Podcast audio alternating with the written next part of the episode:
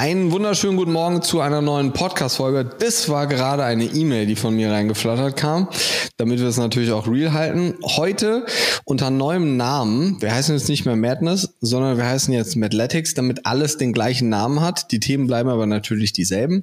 Und heute machen wir mal etwas, was wir bis jetzt erst einmal gemacht haben, nämlich wir reden mit einer anderen Person. Und das ist für mich sehr neu, nicht der zu sein, der antwortet, sondern der, der Fragen stellt. Und deswegen schauen wir mal, wie das heute wird. Ich habe heute einen ganz spannenden Gast, gerade aus Bali mit dabei. Das heißt, ich gucke gerade für dich, wenn du jetzt zuhörst, in eine dunkle Kamera, beziehungsweise wo der Hintergrund dunkel aussieht. Und bei mir ist alles hell hier. Es ist sehr komisch und ungewohnt. Aber ähm, ich würde sagen, wir heißen die liebe Dania mal herzlich willkommen. Und ich würde sagen, stell dich gerne einfach mal selber vor, damit ähm, ich oder wir alle auch einfach einfach wissen, wer du bist. Ja, danke, lieber Timo, für die Anmoderierung. Ähm, ich bin Dania. Ähm, wie du schon gesagt hast, bin ich gerade auf Bali. Also der ein oder andere Gecko im Hintergrund ähm, dürfte zum Tropen-Vibe beitragen. Und genau, freue mich, dass wir heute sprechen zum Thema Gesundheit und ganzheitliche Medizin. Ja, erzähl mal so ein bisschen kurz was zu deinem Background. Du hast ja auch einen Doktortitel.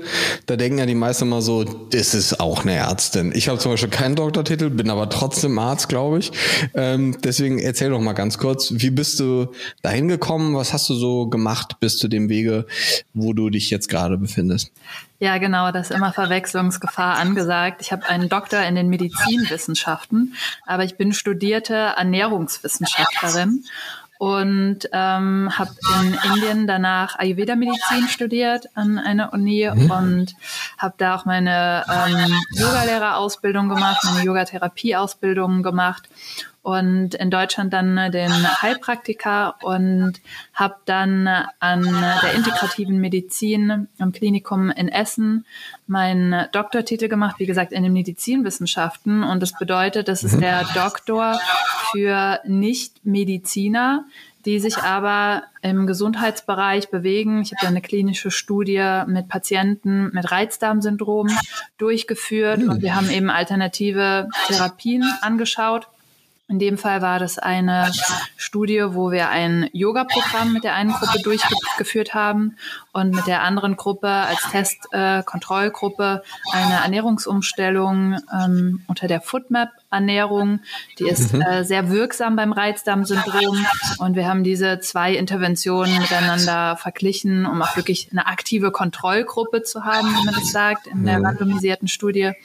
Und genau, das war erstmal mein Weg und ähm, ich habe danach an der Charité gearbeitet in der Naturheilkunde unter Professor ähm, Andreas Michalsen und habe da noch weiter Forschung betrieben auch vorher an verschiedenen Forschungsinstituten gearbeitet, Deutsches Institut für Ernährungsforschung, ähm, Bundesinstitut für Risikobewertung, habe da ja meine Nase einfach sehr tief in alles gesteckt, was mit der Forschung zu tun hatte, äh, von der Zellkultur, ähm, mhm. Studien und ähnliches. Ähm, durfte ich sehr viel sehen und genau ähm, habe trotzdem immer Fragezeichen im Kopf, immer ähm, ja neugierig und ähm, würde sagen, auch kritisch, wo eben ja zum Beispiel die moderne Medizin, wo die Ernährungswissenschaften an ihre Grenzen kommt, wo alternative Therapien wirksam sind und wo aber auch die Grenzen von alternativen Therapien sind. Ich sage immer nicht so gern alternativ,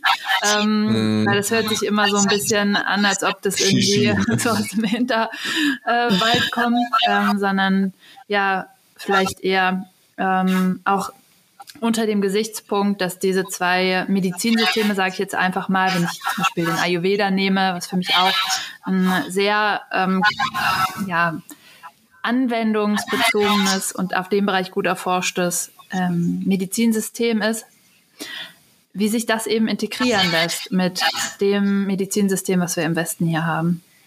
Mhm. Ja, das ist, also Fragezeichen im Kopf kenne ich sehr gut. ja, das war bei, oder ich muss realistisch sagen, ist bei mir eigentlich auch ganz oft der Fall.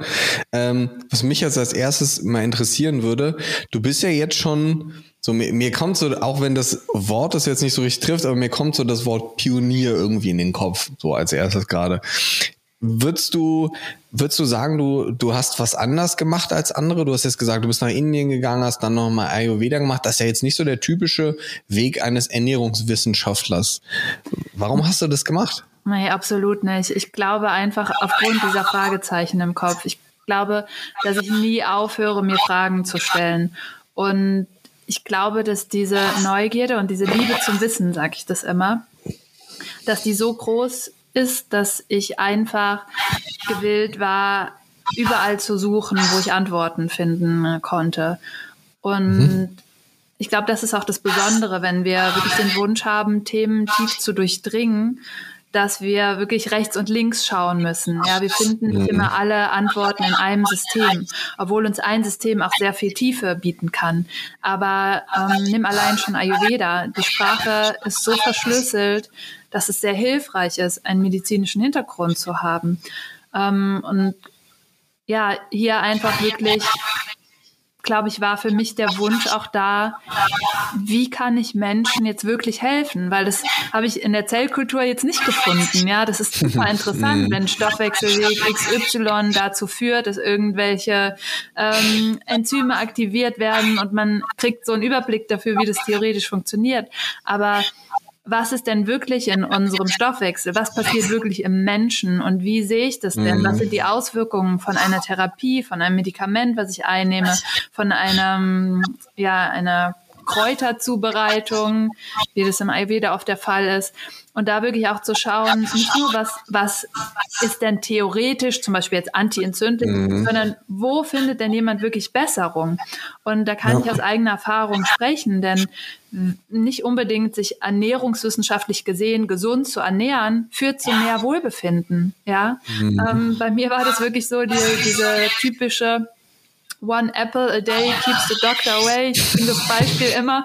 Bei mir hat One apple a day einfach jedes Mal zu Bauchschmerzen geführt, ja. Mhm. Und wirklich da auch zu schauen, okay, ähm, ich habe im System des Ayurvedas einfach viele Ansätze gefunden, wie ich Ernährung individueller gestalten kann, wie ich mhm. verstehen kann, was mir wirklich bekommt, weil wir tappen da ja häufig auch im Dunkeln, ja, weil mhm. dann ist Studie XY sagt, wir sollten das essen, das Superfood ist äh, super, um äh, Krebs zu verhindern und so weiter. Und wir fragen uns eigentlich nie, was passt denn zu mir? Ich glaube, so oft im Leben fragen wir uns auch nie, was passt denn eigentlich zu mir?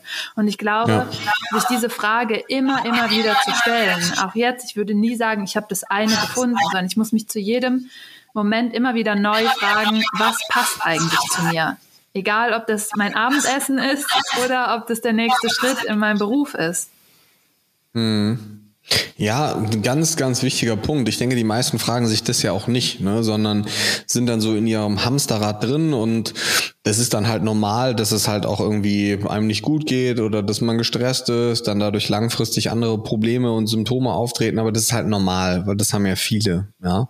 Und da kriege ich dann immer Nervenzusammenbruch, wenn die Leute dann sagen so, ja, das ist ja eigentlich normal. Dann denke ich mir so, okay, gut, mhm. normal, was ist denn normal, ne? Also nur weil das jetzt ein Großteil der Menschen hat, ist es ja noch lange nicht normal, mit 60 Rückenschmerzen zu haben, so. Das ist ja nicht normal, ja, aber je nachdem, wie man das Ganze für sich definiert, ist es natürlich dann schon was anderes. Und ich fand es super, dass du gerade gesagt hast, so, man findet in Studie A raus, dass das ist richtig, in Studie B, dass das ist richtig. Aber grundlegend guckt man sich in der Studie ja eine Sache an. Halt auch nicht die Kombination aus mehreren Dingen. Wenn der eine Stoffwechsel super hochgefahren wird durch eine Sache, kann es ja sein, dass ein anderer Stoffwechsel wieder runtergefahren wird zum Beispiel. Oder dass, wie die Enzyme sich aufeinander auswirken. Das heißt so, rein theoretisch gesagt, jetzt sehr übertrieben, aber wenn wir eine Banane essen, wissen wir gar nicht hundertprozentig genau, was ganz genau mit welchem Molekül zu welchem Zeitpunkt wie wo passiert. Oder wenn ich mein Bein strecke, ich weiß gar nicht so 100 Prozent, ja, ich weiß, dass welcher Muskel letzten Endes diese Bewegung ausführt, in welchem Gelenk, aber so bioenzymatisch, was da just am Ende in diesem Moment passiert, weiß man ja nicht so richtig, ja. Ja, absolut. Das ist ein so wichtiger Punkt und dem kann ich noch zufügen. Und wann du die Banane isst, macht vielleicht auch einen Riesenunterschied. Ja, ja weil wir sind ja kein Kalorimeter, der die ja, Kalorie stumpf abmisst, ja, und eine Kalorie ist immer eine Kalorie. Nein, mittlerweile müssen, wissen wir immer mehr über unseren Biorhythmus, dass die mhm. Organe mhm. bestimmte ähm, Uhren haben auch oder Höchstleistungsphasen, ja, mhm. dass wir Nahrung zu verschiedenen Zeitpunkten anders verstoffwechseln, dass andere Reaktionen klar. ablaufen. Ja. Und deswegen, klar, eine gut konzipierte Studie deckt möglichst viel ab und beleuchtet viele Dinge aus verschiedenen Perspektiven. Aber es ist wie mit der Tiefsee, ja, wir können eine Taschenlampe da reinhalten und äh, das, was wir im Kegel sehen, das nehmen wir als die Wahrheit an. Dabei ist mhm. alles, was nicht von dem Lichtkegel berührt wird, das ist ja noch so viel mehr, ja. Und deswegen ist für mich das auch eine der größten die größte Limitierung in der Forschung, dass wir, wir können nie das ganze Bild sehen, ja, und wir müssen immer ja. geduldig warten, bis neue Techniken hochkommen. Denk allein ja. ein paar Jahre zurück, wo niemand gedacht hätte, dass wir jemals das Genom in so schneller Zeit sequenzieren können, mhm. diese Methoden zur Verfügung stehen, ja. Ähm, das heißt, wir fangen auch an, immer mehr zu wissen, und das finde ich so spannend, weil wenn ich das nehme, was im Ayurveda seit 5000 Jahren geschrieben steht, und langsam merke, dass die Forschung hier hinterherkommt, was den Biorhythmus betrifft, mhm. warum das so wichtig ist, zu bestimmten Zeiten zu essen, warum vielleicht ein Öleinlauf in den Hintern, in den Darm bei Alzheimer helfen kann. Ja, da haben mhm. Leute früher drüber gelacht einfach. Ja, ja Öl in, in, in den Darm äh, ja, einführen. Warum soll das helfen? Und jetzt wissen wir über das Mikrobiom Bescheid. Wir wissen, dass bei Alzheimer das Mikrobiom gestört ist und mit dazu mhm. beiträgt. Ja, also es ist un unglaublich spannend und ähm, ja, man merkt, ich werde enthusiastisch, wenn es um das Thema geht. ich kenne das, ich kenne das. Lass dich gerne einfach gehen. Ich äh, drifte bei sowas auch gerne immer ähm, in den erhöhten Adrenalinspiegel ab, ist aber ja auch positiv. Ja. Ähm, ich fand die Metapher, die du gerade mit diesem Lichtkegel gesagt hast, mega gut. Das muss ich mir safe merken, weil ich glaube, die meisten Menschen, und so ist ja auch so, Wissenschaft super wichtig, gar keine Frage. Ne? Die Basics müssen immer eingehalten werden und klar soll die Wissenschaft weitergehen.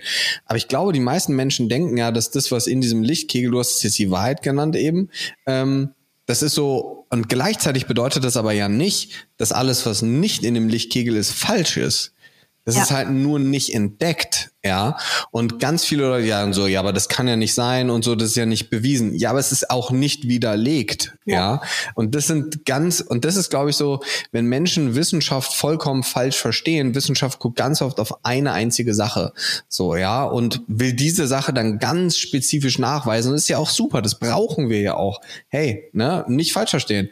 Aber ich glaube, es braucht eben auch Leute, die dann Fragezeichen im Kopf behalten, wie du das eben so schön gesagt hast, und überlegen, ja gut, aber was ist denn bei Situation A oder Situation B? Oder nur weil wir jetzt im Reagenzglas das nachgewiesen haben, heißt das ja nicht, dass das für Person A genauso ist wie B. Wenn der eine eher früh ins Bett geht, der andere eher spät ins Bett geht, wie ist das mit dem Essen? Und dann kommen auch noch Marketing-Sachen dazu, so schlank im Schlaf, bloß keine Kohlenhydrate essen und weiß ich nicht abends so, ja. Das sind dann ja ganz viele Dinge, wo der, der Otto Normalverbraucher, der Endkunde, die Privatperson, wie man sie nennen möchte, der hat ja gar keine Chance, überhaupt herauszufinden, was er machen soll. Das heißt, ich glaube, die Leute werden auch so so krass überflutet teilweise mit Wissen von Experten aus ihrem, aus jedem Bereich, dass aber kaum einer mal die, die Ganzheitlichkeit dahinter überhaupt hinterfragt oder auch versteht. Und da ist dieser, dieses Beispiel, was du eben gesagt hast, mit neurodegenerativen Erkrankungen wie Alzheimer, Demenz, Parkinson, all solche Dinge, die im neuronalen System dann die Symptome zeigen, aber die Ursache kommt vielleicht eben aus dem Darm. Und das wissen wir ja seit ein paar Jahren. Aber das, oder so kurz wissen wir es jetzt auch noch nicht. Aber es ist in der Schulmedizin ist gefühlt ganz, ganz, ganz wenig angekommen. So, also das hörst du im Medizinstudium, hörst du das nicht. Da wird eigentlich übers Mikrobiom, das hörst du gar nicht. Das Wort fällt gar nicht so, ja. Und da ist natürlich dieser Punkt, dass Ernährung eine riesengroße Rolle spielt und Co. Das wird einfach noch sehr, sehr, sehr vernachlässigt, weil es natürlich auch grundlegend schwierig ist, wissenschaftlich zu beweisen, ne? weil also eine standardisierte Ernährungsstudie zu machen, ist ja nicht einfach. Da musst du ja dafür sorgen, dass alle Probanden genau zu der Zeit, wo du willst, genau das essen. Sind wir mal ehrlich, die Menschen kriegen es ja schon nicht hin, ihre Tabletten zu dem Zeitpunkt zu nehmen, wenn ich sage, mach das zu dem Zeitpunkt, das zu dem und das zu dem. Das funktioniert ja schon nicht. So, wie soll das dann in einem abgespeckten Radius für drei Monate dann funktionieren, so, ja? Das ist halt extrem schwierig und ich glaube, die meisten Menschen verlieren ganz schnell dieses, wie soll man sagen, so dieses Bewusstsein auch für sich selber. Was tut mir denn jetzt gut oder was tut mir jetzt nicht gut? Gerade wenn es ums Thema Essen oder auch ums Thema Schlafen geht und Co. Und letzter Punkt dazu. Gerade so dieser, dieses Biorhythmus-Thema sehe ich zum Beispiel in der Medizin ganz extrem, weil es wird gar oder kaum Wert darauf gelegt, wann Blutwerte abgenommen werden. So, und das ist zum Beispiel, das dürfte gar nicht passieren, dass du versuchst, Schilddrüsenhormone abends zu bestimmen oder mittags. Warum? Das macht gar keinen Sinn, weil wir haben einen zirkadianen Rhythmus und den wissen wir aus der Physiologie. Das ist ein Hormon wie Cortisol zum Beispiel. Das ist kein Schilddrüsenhormon, aber Cortisol zum Beispiel ist morgens hoch, abends niedrig, wenn man einem normalen Zyklus unterliegt. Ja, jetzt nicht Periodenzyklus, sondern seinen normalen zirkadianen Rhythmus. Und Schilddrüsenhormone sind auch morgens hoch. Und dann kommen reihenweise Leute mit Blutwerten, Schilddrüsenwerte sind zu niedrig und du fragst dann, wann sind die abgenommen worden? Ja, so 16 Uhr oder so. Und das ist dann was, das darf eigentlich realistisch gesehen nicht passieren, muss man sagen. Ja, Wahnsinn, da waren so viele Nuggets drin, ne, was du ähm, erwähnt hast. Ähm, zum einen wirklich auch nochmal ähm, die, die, die Menge an Fehlinformationen, die gerade bei Ernährung kursieren, das ist wirklich richtig, richtig erschreckend. Dann wirklich die Meinung von ja, vielen wirklich zu denken, dass jede Studie die veröffentlicht wird, auch automatisch gesetzt ist. Ja, es gibt einen riesen, riesen Unterschied bei der Qualität von Studien. Und wer es gelernt hat, Studien richtig zu lesen und der sich auskennt in dem Feld, der kann schon ganz viele Studien einfach aufgrund dessen, dass sie falsch, wirklich falsch konzipiert sind, dass sie nicht ordentlich kontrolliert wurden, die kann man eigentlich schon zur Seite nehmen, weil sie nämlich gar nichts mhm. aussagen, ja, weil bestimmte Faktoren nicht kontrolliert wurden und so weiter, ja. Das heißt, dieser Satz, ja, diese Studie oder zeig mir diese Studie, ähm, oder die Studie hat das und das gezeigt, ja, da sage ich erstmal, dann zeig mir mal die Methodik von der Studie, ja. Mhm. Ähm, und das ist so ein wichtiger Punkt, den viele vergessen, ja. Wir müssen nicht alles blind glauben, was in irgendeinem Fachjournal ver veröffentlicht wurde. Das ist ganz wichtig, ja. Und das andere, was du gesagt hast, ja, der Goldstandard ist diese placebo-kontrollierte Studie, aber die kommt aus der Medizin, ja. Ähm, das heißt, ich habe ein Medikament, ich habe ein äh, Placebo, das dagegen gesetzt wird, ähm, und das ist quasi der Goldstandard und alles wird daran gemessen. Aber was wir wirklich schauen wollen, wenn wir zum Beispiel andere Therapien überprüfen wollen, die Wirksamkeit von Yoga. Ich kann nicht jemandem ein Placebo geben und sagen, er weiß ja jetzt nicht, dass du Yoga gemacht hast oder das ist Yoga, ja.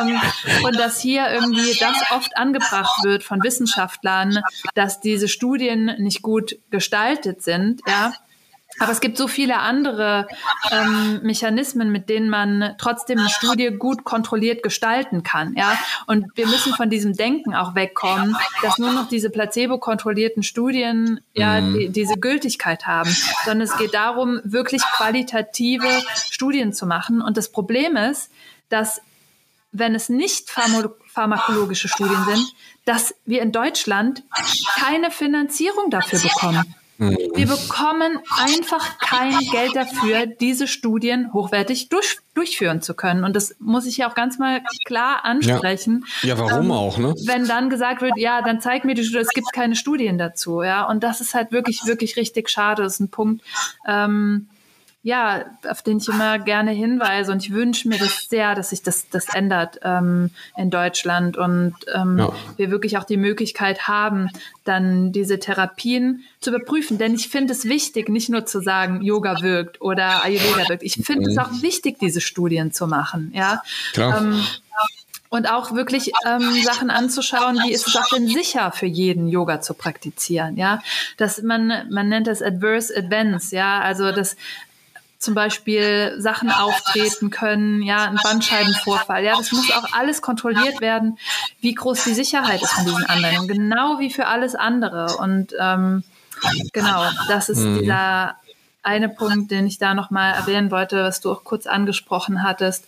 Und ja, ja, zum anderen wirklich auch zu schauen, diese ganzen Dogmen, das ist mir auch ein ganz großes Anliegen, diese ganzen Dogmen in der Ernährung aufzulösen. Ja, wie du schon gesagt hast, Kohlen, kein Kohlenhydrate am Abend oder ähnliches oder von Kohlenhydrate wird man dick oder was auch immer. Ähm, mm. Es gibt so viele, mh, mm, ja, Glaubenssätze, so viel Falschinformationen, auch ja. und ich sage bewusst Informationen, weil du hast gerade eben gesagt Wissen. Ja, ich glaube, es ist sehr wenig Wissen vorhanden. Jeder denkt, er nimmt irgendwelche Informationen und verbreitet die, aber selten steht da so ein tiefes Wissen dahinter. Und das sehe ich leider mhm. auch im Ayurveda. Ja, du sagst, hast eben gesagt, so ja Pionierarbeit, die du geleistet hast. Ja, als ich das studiert habe und zurückkam nach Deutschland, da kannte noch keiner das Wort Ayurveda. Ich wurde immer gefragt, Aloe Vera?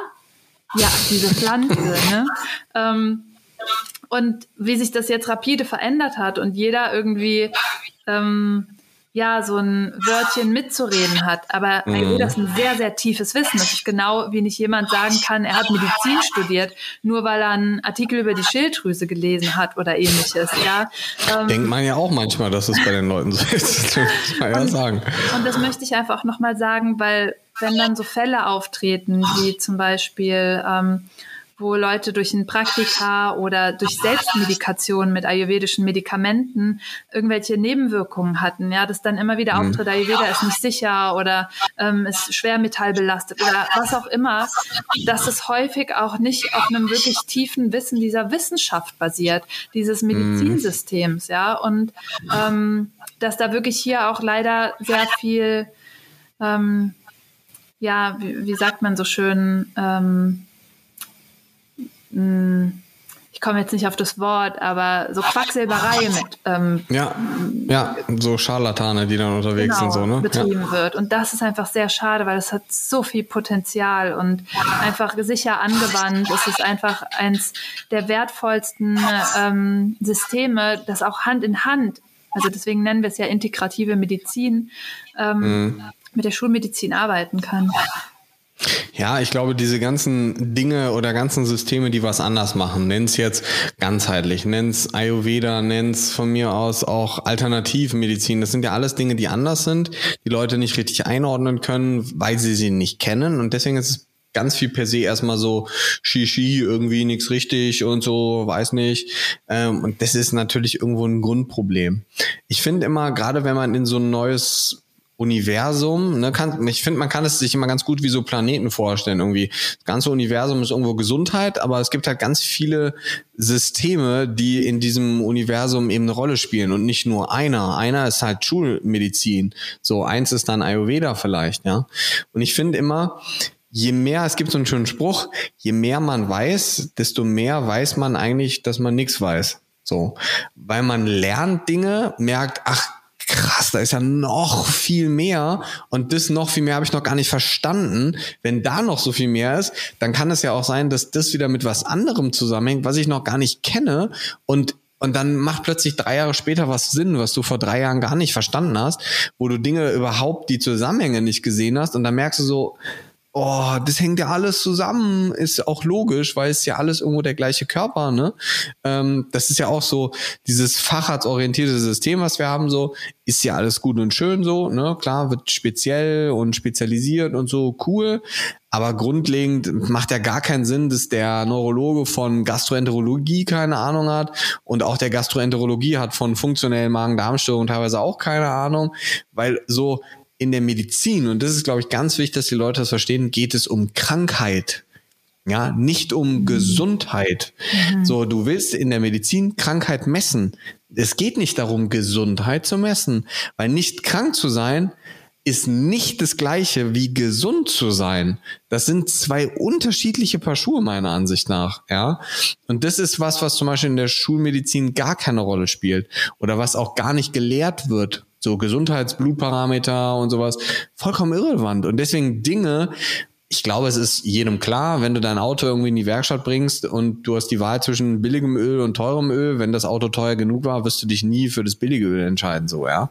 Ähm, aber wir haben den Körper halt irgendwie bekommen, der ist halt da, wir mussten nichts dafür bezahlen und die meisten checken halt erst, dass dieses billige Öl die falsche Entscheidung war, wenn es halt dann der Zug schon abgefahren ist oder halt zu weit fortgeschritten ist.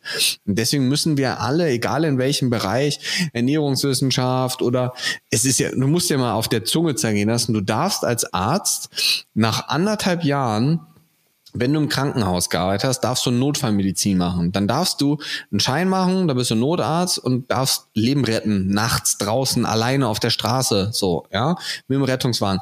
Aber Ernährungsberatung machen darfst du erst, wenn du sechs Jahre Facharztausbildung gemacht hast. Da fragst du dich ja auch, so, hä, reanimieren auf der Straße darf ich? Aber ich darf den Leuten nicht sagen, was sie essen sollen. Weil den, den Begriff Ernährungsmedizin darfst du erst tragen, wenn du einen Facharzt hast. Das heißt, ich zum Beispiel werde diesen Begriff nie tragen dürfen, weil ich keinen Facharzt mache. Weil ich der Meinung bin, der Facharzt, den ich machen will, so für ganzheitlich funktionelle Medizin oder so, den gibt's halt nicht. Den würde ich halt machen, aber halt nicht irgendwo ein, wo ich dann in einer Richtung super gut bin, aber halt von den anderen Sachen wieder gar keine Ahnung habe, so und den Blick fürs Ganze verliere, ja. Und ich glaube, das ist das ist was, wo von den Leuten aus so ein bisschen Umdenken stattfinden muss, denke ich zumindest. Ja, und andererseits darf sich jeder Ernährungsberater nennen. Ja, ja weil genau. dieser, dieser Begriff halt eben auch nicht geschützt ist. Und das ja. ist ein ganz großes Problem, ja. Und ähm, nochmal, um darauf zurückzukommen, du hast so schön gesagt, ja, nur nicht krank zu sein bedeutet nicht gesund zu sein. Und im Ayurveda sagt man, man schaut nicht die Krankheit an oder man behandelt nicht die Krankheit, sondern man behandelt den Menschen. Und mhm. jede Krankheit kann eine unterschiedliche Ursache haben. Das heißt, im Ayurveda wird es immer nur als ein Symptom gesehen in dem Sinne. Ne? In mhm. der Schulmedizin definieren wir etwas als eine Krankheit. Und im Ayurveda schauen wir immer den Menschen und die Wurzel an. Ja, das heißt, mhm. ähm, bei fünf verschiedenen Leuten, die alle Diabetes Typ 2 haben, kann die Wurzel ganz woanders liegen. Es kann eine komplett andere Krankheit sein in dem Sinne. Nur weil sich ähnliche Symptome zeigen, heißt das nicht, dass ich die auf die gleiche Art und Weise behandeln kann. Und das mhm. ist auch ein großes Problem in der Forschung. Wir versuchen immer, das Mittel XY zu finden, mhm. was bei möglichst vielen Leuten hilft. Aber es hilft halt nie bei allen. Und das ist einfach sehr wichtig und deswegen ist, glaube ich, Ayurveda so wertvoll in dieser Zeit, weil es uns dahin zurückführt, wieder zu schauen, was hat den Menschen denn krank gemacht? Was hat denn zu seinem Missbefinden beigetragen? Ja, und mhm. wirklich da auch zu schauen, dass auch wenn wir die Ernährung nehmen, dass jeder Nahrungsmittel anders verstoffwechselt. Wir wissen das auch von Medikamenten.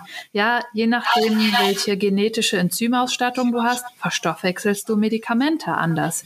Und was mm. du mhm. eben auch angesprochen hast mit dem Biorhythmus.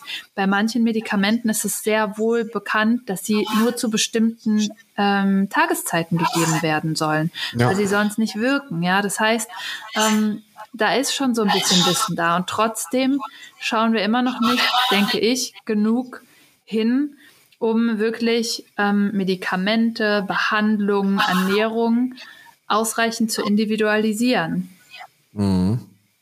Ja, das ist ja auch das, was die, die funktionelle Medizin letzten Endes, ich würde jetzt nicht sagen, ich mache nur funktionelle Medizin, aber ich habe eine große Ausbildung in Functional Medicine gemacht. Das ist ja auch das, was so in die Richtung geht. Die Ursache des Problems. Die Probleme sind die Blätter oder die Erkrankungen sind die Blätter, was aber eigentlich nur Symptome sind und du willst halt die Wurzel des, des ganzen Übels finden. Ne? Und das ist ja auch das, was ich in der Praxis mache, herauszufinden, wo kommt das Problem denn her, weil nur so kannst du es ja langfristig auch wirklich ausradieren. Ein Blutdruck Medikament löst ja das Problem nicht. Was die Leute ja immer denken. Also, du hast Bluthochdruck? Nee, habe ich nicht. Ja, aber du nimmst doch ein Medikament gegen Bluthochdruck. Ja gut, aber ich habe ja keinen mehr, weil ich nehme mein Medikament. Ja gut, aber wenn das Medikament absetzt, ist er ja morgen wieder da. So, ne? Und das ist ja bei Diabetes nicht wirklich anders. Und ich würde erklär doch gerne mal so ein bisschen über Ayurveda, weil für mich hört sich das sehr ähnlich an wie, wie das, was ich in der Praxis mache, nenne das aber nicht Ayurveda, weil ich jetzt keine, kein Ayurveda wie du studiert habe. Ähm, aber erklär doch gerne mal so die Grundpfeiler. Worum geht's in der Ayurveda-Medizin? Was sind so die, so die wichtigsten Punkte? Glaube, der wichtigste Punkt, das hört sich vielleicht dann wieder so ein bisschen esoterisch an für den einen oder anderen, ist, dass alles im Universum aus den fünf Elementen ähm, aufgebaut ist. Ja, und diese Elemente Feuer, Wasser, Erde, Luft und Äther, also der Raum, ähm, stehen letztendlich für nichts anderes, wenn du dir ein Atom vorstellst. Ja, das ist ja auch, mhm. also alles, was im Universum herrscht, ist, also alle Materie, ist einfach nur aus einer unterschiedlichen Ansammlung von Atomen zusammengesetzt. Und im Ayurveda hat man einfach eine viel bildlichere Sprache benutzt, hat gesagt, es sind die fünf Elemente, weil die haben bestimmte Qualitäten, bestimmte Eigenschaften, ja. Und daraus hat man dann abgeleitet, dass es bestimmte Bioenergien gibt, die im Körper wirken, ja. Und das nennt mhm. man die Doshas. Und diese Doshas setzen sich eben auch aus diesen fünf Elementen zusammen und diese ja, drei Doshas oder diese drei Bioenergien sind nichts anderes als das, was wir an physiologischen Prozessen im Körper beobachten können. Ja, wir haben ein Prinzip mhm. der Bewegung. Ja, das ist das Vata Dosha. Das bedeutet alles, was äh, im Körper stattfindet. Ja, das ähm, die Elimination von ähm, Abfallprodukten. Ja, ähm, Bewegung von der Zelle rein in die Zelle wieder raus. Ja, Bewegung der Nahrung durch den Darm. Ähm, auch die Menstruation. Ja, all das hat mit diesem Bewegungsprinzip zu tun. Und dann mhm. haben wir das Prinzip der Struktur. Klar, macht Sinn. Der Körper braucht Bindegewebe, ja, braucht Strukturen. Auch ähm, mhm. um die Zelle herum braucht es ähm, eine Struktur. Ja, wir haben Membranen im Körper. All das gibt dem Körper Struktur. Und dann haben wir ein Prinzip des Stoffwechsels, ja, des, des Feuers, sagen wir im Ayurveda. Ähm, das ist das Pitta Dosha und das wandelt quasi alles ähm, um, ja, egal ob das in der Zelle der Stoffwechsel ist, ob das unsere ähm, das Verdauungsprinzip ist, wie auch immer. Und so hat Ayurveda einfach nur eine sehr bildliche Sprache genutzt, um die komplexen Vorgänge im Körper zugänglich zu machen. Ja, mhm. genauso wie wir sagen irgendwie, das ist jetzt die ähm, weiß ich nicht, die Amylase, da hat ja auch einfach nur jemand einen Namen benutzt, ja, ja. um dem Enzym einen Namen zu geben. Ähm, genauso müssen wir das im Ayurveda auch einfach sehen, ja. Und in dem System geht es immer darum, ins natürliche Gleichgewicht zurückzukommen. Und mhm. dieses natürliche Gleichgewicht ist für jeden anders. Ja, das mhm. heißt, ich, wenn ich ein bestimmter Körpertyp bin, auch das orientiert sich an diesen Bioenergien. Ja, in manchen mhm. von uns herrscht zum Beispiel die Bioenergie des Feuers oder von dem Pitta Dosha viel mehr vor als bei jemand anderem. Der hat vielleicht mehr Struktur, der hat mehr Körpermasse auch, ähm, der nimmt schneller zu und der andere hat einen viel schnelleren Stoffwechsel, ja, weil er einfach viel mehr von diesem Hitzeprinzip hat, von dem Stoffwechselprinzip. Ja.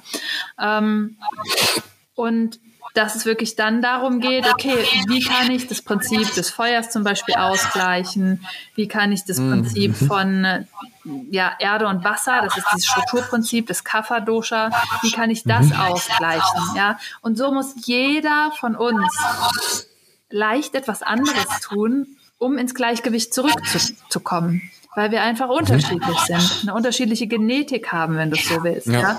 Gibt es auch interessante Studien zu, die mittlerweile diese Dosha-Typen, diese Körpertypen ähm, mit genetischen ähm, ähm, Ausprägungen in Verbindung bringen können. Das heißt, mhm. wir haben wirklich Pitta-Typen genommen, Kapha-Typen, Vata-Typen und haben gesehen, ach Wahnsinn, alle Pitta-Typen sind genetisch ähnlich alle Kaffertypen sind genetisch ähnlich und alle Vata-Typen sind genetisch ähnlich und unterscheiden sich untereinander. Ja, mhm. super, super spannend. Ja, und ähm, das finden wir auch immer mehr in der Ernährungswissenschaft raus. Ja, wenn du dir ähm, die Nutrigenomik und die Nutrigenetik anschaust, schaust, da geht es ja darum herauszufinden, was wir aufgrund unserer Gene, unseres Stoffwechsels brauchen an Nahrung, um gesund zu bleiben oder Krankheiten mhm. Ayurveda ist nichts anderes, ja, nur dass wir noch viel mehr kennen als die Ernährung im Ayurveda. Wir kennen bestimmte Anwendungen, ja, wir kennen bestimmte Kräuterpräparate und genau, so geht es immer wieder darum, aber auch für sich selber zu schauen, möglichst früh, bevor wir in dieses Ungleichgewicht kommen, was letztendlich dann, wenn wir es nicht beheben, auf lange Sicht zu einer Krankheit führt, wieder mhm. frühzeitig zu erkennen und dahin zurückzukommen. Klingt Klingt erstmal sinnvoll. Ja. Was ich mir jetzt gerade oder mich jetzt gerade frage, gibt es arbeitet man da so mit Diagnostik oder arbeitet man da gar nicht? Also wie, wie finde ich jetzt heraus, was jemand äh, für so ein Typ ist und wie finde ich auch heraus, was derjenige braucht? Nur über Befragung oder gibt es da Untersuchungen, die da gemacht werden oder wie stelle ich mir das vor? Ja, also es gibt äh, verschiedene Untersuchungsmethoden. Es gibt ähm, die zehnfache Diagnose, die achtfache Diagnose. Also es sind ganz detaillierte Prozesse, wie man die Konstitution von jemandem erheben kann, wie man Krankheiten erheben kann, wie man sogar auch feststellen kann, in welchem Krankheitsstadium sich jemand befindet. Es gibt sechs Phasen der Krankheitsentstehung. Ähm, mhm. Und das heißt, selbst da, wo schon Ungleichgewicht da ist, aber wir schulmedizinisch noch nichts feststellen können, ist ein Ayurveda-Mediziner in der Lage, schon zu sehen, dass sich das Ganze in Ungleichgewicht bewegt. Ja? Und mhm. je früher wir eingreifen können, desto weniger schwierig ist es, wieder ins Gleichgewicht zu kommen. Weil in der Schulmedizin gehen wir in die Behandlung, wenn es eigentlich schon zu spät ist, wenn sich was manifestiert ja. hat, wenn sich Gewebe schon verändert hat. Und das ist unglaublich schwer, von da wieder ins Gleichgewicht zurückzukommen oder das zu ja. ähm, ja, das ähm, ja wieder rückgängig zu machen.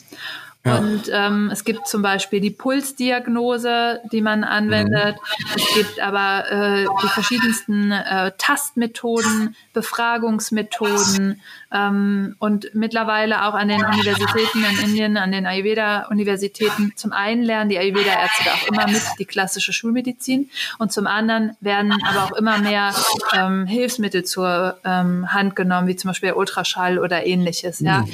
Also man verlässt sich nicht nur ausschließlich darauf, aber ähm, traditionell ist es ein sehr ausgefeiltes System, den Körper zu untersuchen, ja, auch Urinproben zu mhm. machen, ja, auch damals wurden schon ähm, wurde schon äh, Operationen durchgeführt, ja, oder Nasen transplantiert, ja, oder Stücke.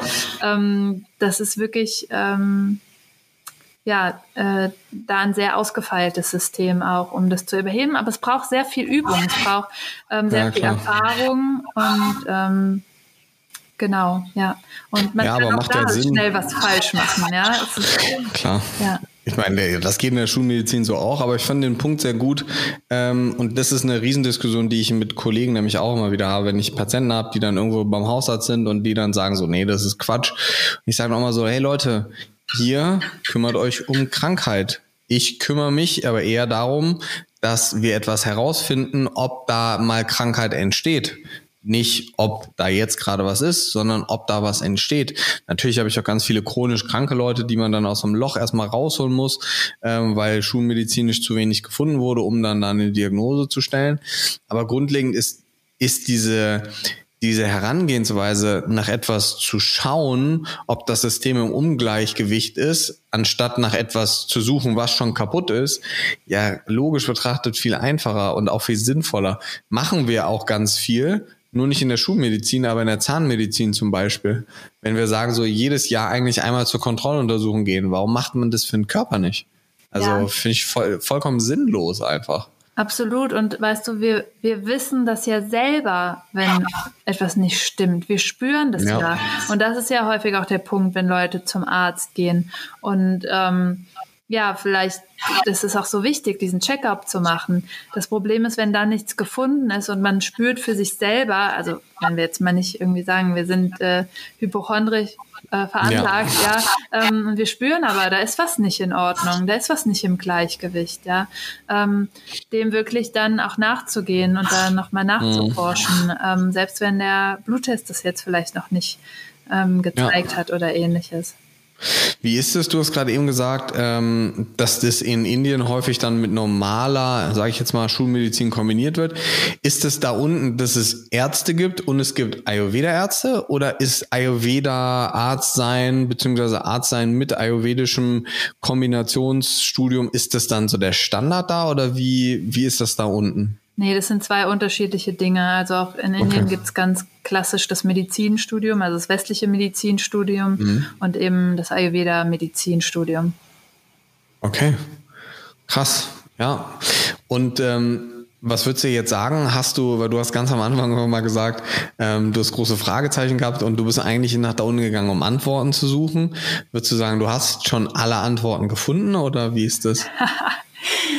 Fiese Frage. Ich ne? glaube, ich werde in diesem Leben nie alle Antworten finden. Und ja. das ist auch absolut in Ordnung. Das Leben ist wirklich, und wir alle als Menschen, wir sind ein Mysterium.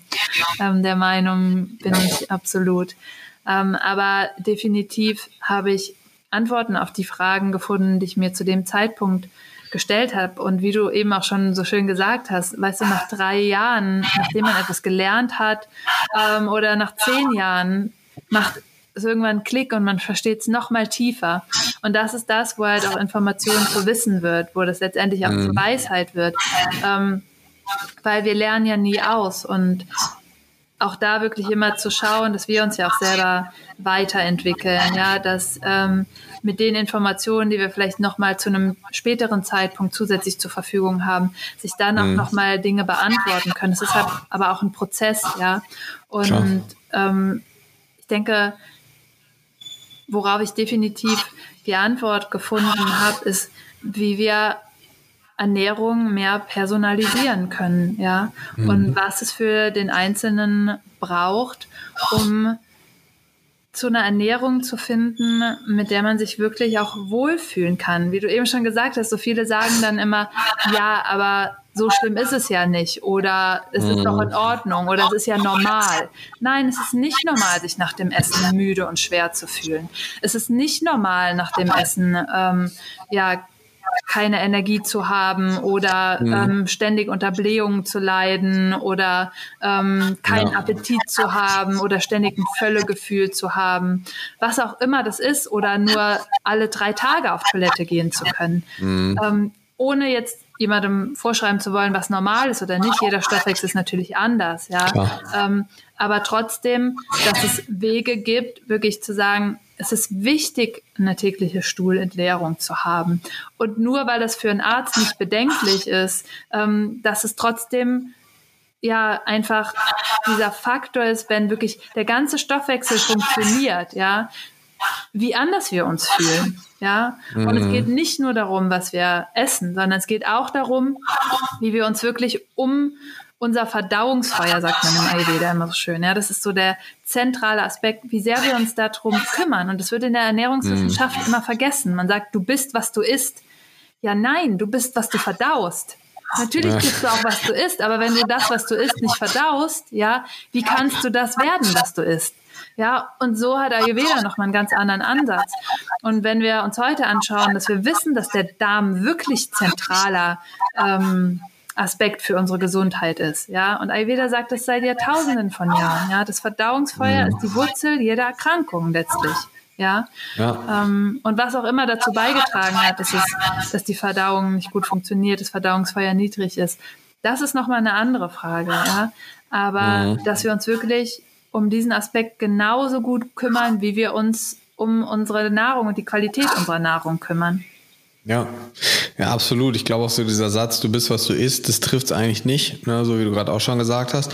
Ich glaube, die meisten verstehen aber auch dieses, nehmen wir es mal, dieses Verdauungsorgan, es sind ja mehrere, aber verstehen das falsch, weil eigentlich, klar ist der Darm, Speiseröhre, der Magen in uns drin, aber eigentlich ist das nur wie so eine Straße durch uns hindurch. Ja, und wenn diese Straße durch uns hindurch halt nicht richtig funktioniert, dann kannst du die Sachen, die du ja isst, auch nicht aufnehmen. Ja, weil das sehe ich ganz, ganz, ganz oft, dass Leute dann Nahrungsergänzungsmittel en masse in sich reinstopfen und dann sind die Blutwerte so, als hätten, würden die gar nichts aufnehmen. Und das liegt dann einfach daran, dass dann das Verdauungssystem der Darm einfach überhaupt nicht funktioniert bei denen, ja. Und ähm, da spielen dann natürlich noch ganz andere Sachen eine Rolle, von Schilddrüse über Verdauungsenzyme und Magensäure und so. Da gibt's ja riesig viele Mythen, die wir ähm, in unserer Welt überhaupt haben. Ähm, da kann man dann gerne nochmal im Detail drüber reden, weil ich glaube, da könnte es wahrscheinlich jetzt 25 Stunden könnte man da jetzt drüber sprechen, über so über Verdauung. Ähm, aber grundlegend, ich glaube, das ist etwas sehr, sehr, sehr Menschliches und etwas, was ich sehr schätze, was du gerade eben gesagt hast, dass du wahrscheinlich auch nie alle Antworten auf alles finden wirst. Und das ist etwas, was ich ganz genauso sagen würde. Und ganz viele Leute sagen dann zu mir so, ja, aber Timo, du bist Arzt, du kannst sowas nicht sagen. Und ich so, genau weil ich Arzt bin, muss ich das sagen. Weil das wäre vollkommen utopisch, dass jemand alles irgendwann weiß und du hast es mit Fragezeichen benannt eben, wenn du dann mehr Dinge verstehst, kommen wieder neue Fragezeichen. Das ist eigentlich wie so ein, wie so ein, so ein Pfad, auf dem man sich die ganze Zeit befindet oder so eine Reise, wo man aber nie wirklich ankommt, weil das Ziel sich ja auch ständig ändert. Ja, und nicht nur, dass wir in der Wissenschaft immer wieder neue Dinge dazulernen, also dieser Lichtkonus in der Tiefsee mit der Taschenlampe wird eigentlich immer größer und deswegen kommen auch immer mehr Bereiche, die irgendwie auch neu sind, vereinen, ja. Und deswegen ist es, finde ich, so essentiell wichtig, dass man, egal in welchem Gesundheitsbereich man jetzt unterwegs ist, als Arzt oder Therapeut oder auch Coach, Trainer, Ernährungsberater, was auch immer, dass man sich weiterbildet die ganze Zeit, weil die Dinge sind eben nicht so, wie sie vor 30 Jahren ins Lehrbuch gedruckt wurden. Das ist so, die Leute denken immer so, ja, welches Buch soll ich denn lesen? So, gar keins. Also klar, ganz viele Bücher lesen, so nicht falsch verstehen. Also ganz viele Bücher lesen, um Gottes Willen. Aber die ganzen neuen Dinge, das dauert immer, bis das in Büchern steht. Dann noch, lass es mal noch drei Jahre dauern oder so. Dann steht es vielleicht in einem Buch drin. Und deswegen ist Oder es 20. essentiell wichtig. Bitte? Oder 20. Ja, ich wollte jetzt nicht so extrem sagen, aber Ja, aber es wahrscheinlich eher so. 20, Es 30. ist wirklich ne? so, auch wenn ich mir die Ernährungswissenschaften anschaue, ja, Ja. was von den Studien letztendlich dann in, in Ja, das ist ja Katastrophe eh, äh, klar. kommt, ja, das ist minimal. Und ich finde es auch richtig gut, was du gesagt hast, weißt du, das macht dich zu einem guten Arzt und das macht mich zu einer guten Wissenschaftlerin, diese Fragen zu haben. Weil wenn Ja. ich als Wissenschaftlerin mit der Einstellung reingehe, dass ich schon weiß, was rauskommt oder dass ich alle Fragen beantwortet habe oder dass ich eine bestimmte Studie durchführe, weil ich Mhm. etwas beweisen möchte, dann bin ich keine gute Wissenschaftlerin, weil dann Klar. bin ich nicht mehr objektiv, sondern ich, und das wird passiert sehr häufig in der Wissenschaft auch, man biegt die Klar. Studie und die Statistik so, dass die zu dem gewünschten Outcome passt, damit man sie Mhm. publizieren kann, damit man sagen kann, hier, das war das Ziel, das wollten wir herausfinden und jetzt haben wir es ja irgendwie geschafft. Nein, ich muss offen sein dafür, dass genau das Gegenteil rauskommt, dass vielleicht nichts rauskommt, was auch immer. Und das wird nicht angesprochen und das ist ein großer Bias in der, ähm, in der, in der Wissenschaft, dass diese Studien dann einfach nicht publiziert werden. Mm, Klar, weil du ja, auch Ja. nicht siehst, was nicht funktioniert hat. Ist aber ja essentiell wichtig, ne, zu wissen, was auch fehlerhaft war, was nicht ging oder wo halt äh, nichts rauskam. Ja. Ne, das ist, stimmt schon. Das ist, und sind wir realistisch, gibt so einen schönen Satz, darf man jetzt auch nicht zu sehr auf die Goldwaage legen, aber immer nur der Studie glauben, die man selber gefälscht hat. Ähm, Ja. Dass ja die Leute denken, so, da kommt eine Studie raus und so, ja, cool. Also Hand aufs Herz, so ähm, in meiner Doktorarbeit, ähm, die noch nicht hundertprozentig fertig ist, aber hätte ein Großteil der Patienten wahrscheinlich gar nicht in die Doktorarbeit reingedurft. So, er musste aber reingenommen werden, weil zu sonst zu wenig Patienten gehabt und so. Ähm, ist auch als kleiner Mensch, der dann da so eine Arbeit macht, hast du auch keine Chance, dann Nein zu sagen, weil das wird dir dann von oben vorgegeben. Aber das ist halt, da spielen sehr, sehr, sehr viele Dinge auch eine Rolle. Und sind wir realistisch. Es gibt Studien, die zeigen, dass Mörder mehr Eis essen. Es gibt Studien, die zeigen, dass die Kinder vom Storch gebracht werden, wenn man es falsch liest und falsch interpretiert. Ja, wo dann Zusammenhänge hergestellt werden. Nur weil im Sommer gleichzeitig mehr Eis gegessen wird und im Sommer mehr Morde passieren, heißt das aber nicht, dass Mörder mehr Eis essen. So, ja. Und deswegen ist es super wichtig, dass wenn man sich mit sowas beschäftigt, dass man dann so Basics davon überhaupt versteht und nicht einfach nur so ein Abstract, so eine Zusammenfassung über drei Sätze liest oder so. Ja. Ja, top. Wunderbar. Hast du noch was, was dir auf der Seele brennt? Ich glaube, wir sind schon in viele Themen eingestiegen. Ähm, Ja. Ja, nee, das ist mir einfach ein wichtiges Anliegen, dass es, ja, dass es möglich ist, zu, zu dieser Ernährung und auch zu einer mehr intuitiven Ernährung zurück Ja. ähm, ohne dass das was sein muss. Ähm, davon, also handelt auch mein Buch, was ich geschrieben habe, ohne dass das Wort Intuition sowas, ähm, ja, etwas Abstraktes sein muss oder sowas, wie hast du es schon so schön gesagt, Ja. eben sowas Woo-mäßiges sein Ja, muss. ja, genau. Sondern auch dazu gibt es Studien, dass wir uns auf Ja. unsere Intuition und intuitive Entscheidungen verlassen können. Und das ist mir ein Anliegen. Ja, natürlich möchte ich auch darauf aufmerksam machen, dass wir bestimmte Nährstoffe brauchen. Es ist wichtig, eine ausgewogene Ernährung zu haben. Aber es ist auch wichtig, wieder dahin zurückzufinden, ja, auch mit Intuition essen zu können, darauf hören zu Absolut. können, was unser Körper uns ähm, signalisiert und ja, sich davon loszumachen, dass man das nicht essen kann oder das jetzt essen sollte, obwohl der Körper einem was ganz anderes sagt in diesem Moment. Ja. ja. Und ähm, genau, ja, das ist einfach für mich, glaube ich, so mit einer der Sachen, die mir auf der, auf der Seele brennen, auf dem Herzen, ja. am Herzen liegen, wirklich da auch wieder Leute durch diese Integration dieser Systeme, ähm, ja, dahin zurückzuführen. Ja, absolut. Kann ich dir so, wir haben uns ja auch nur ganz kurz vor dem Gespräch, kurz fünf Minuten ausgetauscht. Wir kannten uns ja auch vorher nicht. Das ist ja auch immer das Spannende an solchen, ähm, an solchen Podcasts, beziehungsweise so einfach auch Menschen kennenzulernen. Ähm, und ich muss erstmal sagen, ich bin mega dankbar, dass wir das gemacht haben, ähm, weil ich solchen Austausch super wichtig finde. Ich wusste zum Beispiel auch gar nicht, dass du ein Buch geschrieben hast. Ähm, das werde ich mir auf jeden Fall mal zu Gemüte führen und mal angucken. Es kommt ähm, am 21. Dezember erst raus. Also ah, okay. Deswegen weiß ich noch nichts davon. Perfekt. Ja, aber ist doch gut, so als kleines Weihnachtsschmankerl dann, das ist Richtig. doch gut. Aber das ist, ich, weißt du, ich finde so äh, Menschen in dem Bereich, die versuchen, was anders zu machen, müssen sich viel mehr austauschen und auch offen und ehrlich sein und halt auch sagen so, hey, cool, ähm, wir sind, befinden uns auf einer Reise, wir wollen langfristig wohin, wir haben ein Ziel, wir wollen Menschen helfen, Menschen zu mehr Gesundheit verhelfen. Ähm, und das ist, glaube ich, das machst du auf deine Art und Weise. Ich mache das auf meine Art und Weise. Es gibt noch ganz viele andere Menschen, die das auf ihre eigene Art und Weise machen.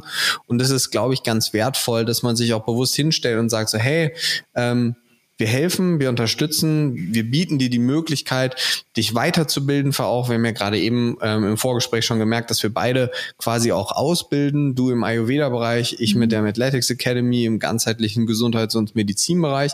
Kannst dir gerne gleich nochmal kurz was zu erzählen.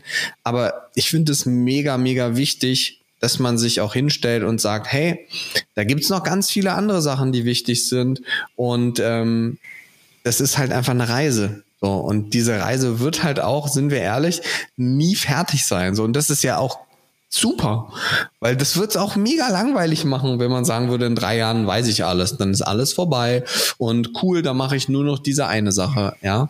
Und ich glaube, so Menschen, die anders denken, suchen auch gerne bewusst nach Fragezeichen, weil man irgendwie das auch gut findet, dass man sich irgendwo bewusst hinter. Ich bin zum Beispiel, wenn ich auf einem Geburtstag bin abends oder so, dann stelle ich gerne nur Fragen. Ich stelle nur so Fragen, die zum Nachdenken anregen. Das ist dann gar nicht böse gemacht. Meine Freunde merken schon immer so, wenn ich dann irgendwo bin, die sind dann schon genervt dann immer, wenn ich dann irgendwas in den Raum stelle, so, ja. Ähm, aber ich finde das spannend, weil das ist einfach, wir entwickeln uns alle weiter und ich glaube, dafür ist dieser Punkto Weiterbildung einfach nochmal ein, ein riesengroßer Baustein. Deswegen erzähl gerne nochmal ganz kurz, wo die Leute dich finden können, außer dass es am 21. Dezember von dir dann ein Buch gibt. Ja, genau. Das Buch heißt ähm, Intuitiv Essen ähm, und kann man auf jeden Fall schon vorbestellen. Ähm. Ansonsten findet man mich auf meiner Webseite unter daniaschumann.com.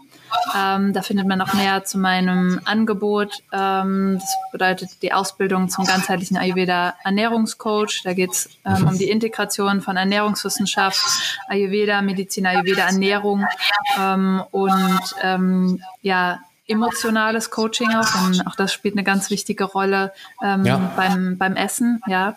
Und ja, ansonsten Anregungen für Rezepte, ähm, Anregungen zum Thema Yoga, Ayurveda, Ernährung generell. Und ich freue mich immer riesig über den Austausch auf den äh, sozialen Netzwerken ähm, unter Instagram dr.dania.schumann und auf Facebook Dr. Daniel Schumann. Ja. Genau. Und ähm, ja, da bin ich auf jeden Fall auch aktiv, freue mich auch immer, da wirklich eine Community aufzubauen, ähm, ja. die sich gemeinsam über die Themen halt austauschen kann, wo man ja. sich gegenseitig Tipps gibt, ja. Und das ist wirklich auch immer so toll, dieses Schwarmwissen da zu, zu integrieren. Mhm. Und ähm, ja, genau. Ja, absolut. Also jetzt ganz klare Aufforderung, Buch online bestellen, Internetseite mal auschecken.